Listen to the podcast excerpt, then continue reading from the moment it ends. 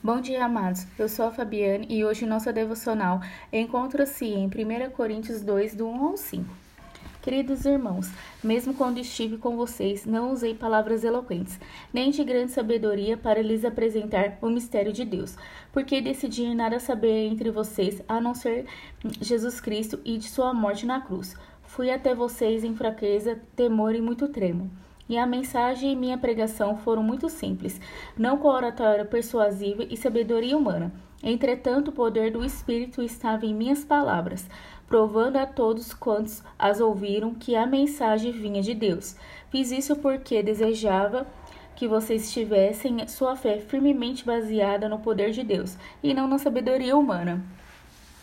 Logo no início do capítulo, Paulo fala que quando esteve quando esteve com eles, não usou um discurso eloquente e nem com a sabedoria humana. Seu discurso foi simples e claro.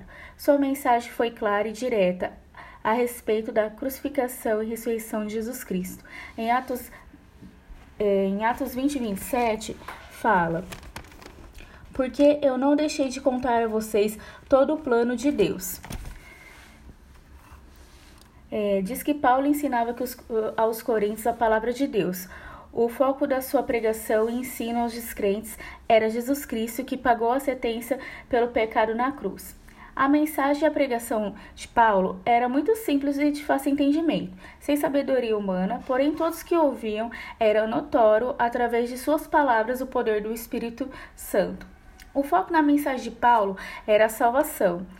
Ele desejava que a igreja de Coríntios e todos aqueles que se convertessem, que estivessem sua fé firmemente eh, no poder de Deus e não firmada em homens. Percebemos aqui que a mensagem principal da igreja primitiva era salvação, e hoje em dia isso não mudou, continua sendo a salvação.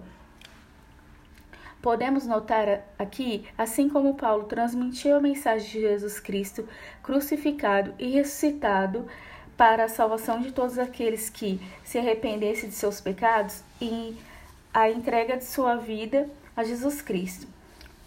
Hoje nós também como cristãos temos que transmitir essa mensagem a todos aqueles que ainda não conhecem de uma maneira clara e objetiva, deixando bem esclarecido que o foco é Jesus Cristo que a fé esteja firmemente baseada em Deus e não em homens, pois o homem é falho, Deus não. Nosso Deus é puro, justo, perfeito e seu amor por nós é incomparável. Que vocês tenham um excelente dia, Deus abençoe vocês.